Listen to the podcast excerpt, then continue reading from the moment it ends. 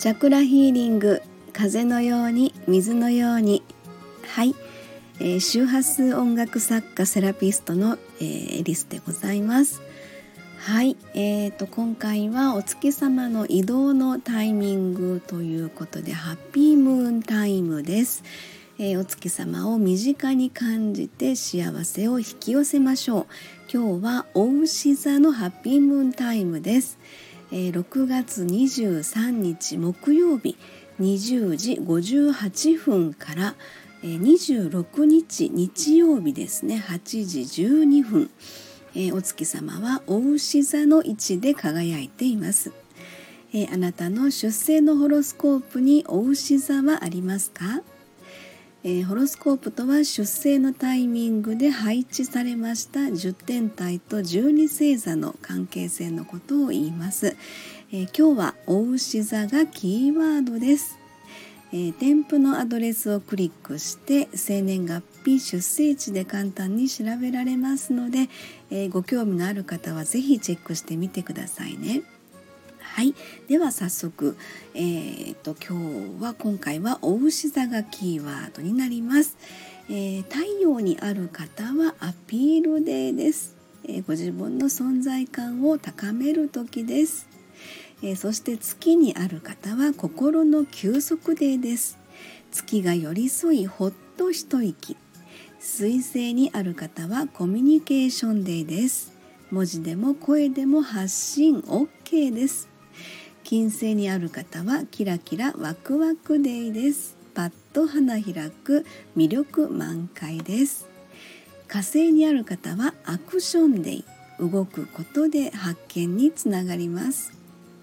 えー、そして木星にある方はラッキーデーです。何の迷いもございません。はいそして土星にある方はストイックデーです。まずは目の前のことに集中いたしましょう。はい、えー、ということでですね出生のホロスコープにお牛座がないよという方はですね、えー、ぜひお月様を通してお,、えー、お牛座のエネルギーを受け取ってみてくださいね。えー、月というのはやはり10天体の中で私たちに一番身近な天体ということですのでそれが今月が何座にあるかによってですね月を通してその星座の性質そのエネルギー的なその性質ですよね。それをぜひ、まあ、上からのエネルギーを受け取って浴びてみてくださいということですね。えー、でお牛座の気づき学びのレッスンですが「あなたの感性感覚才能への気づき、えー、そしてご自分の感性を生かして豊かさを受け取ってください、えー、お牛座は第4チャクラ胸と共鳴いたします。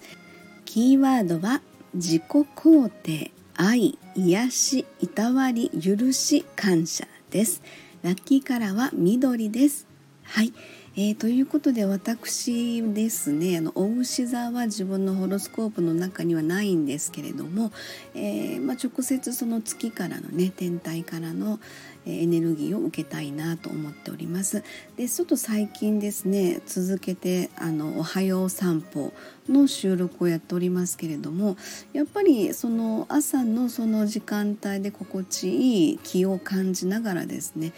えー、そういった直接上からのエネルギーを感じる、まあ、大自然を通して感じてるんだなっていうことをなんとなく今日ね、えー、これを改めてあの声に出して言ってみてそれを感じながらちょっとあの言ってるなというふうに思いました。はい、えー、ということで祈り感謝笑顔で素敵なお牛座のハッピームーンタイムをお過ごしください。次回は双子座のハッピームーンタイムです。ありがとうございました。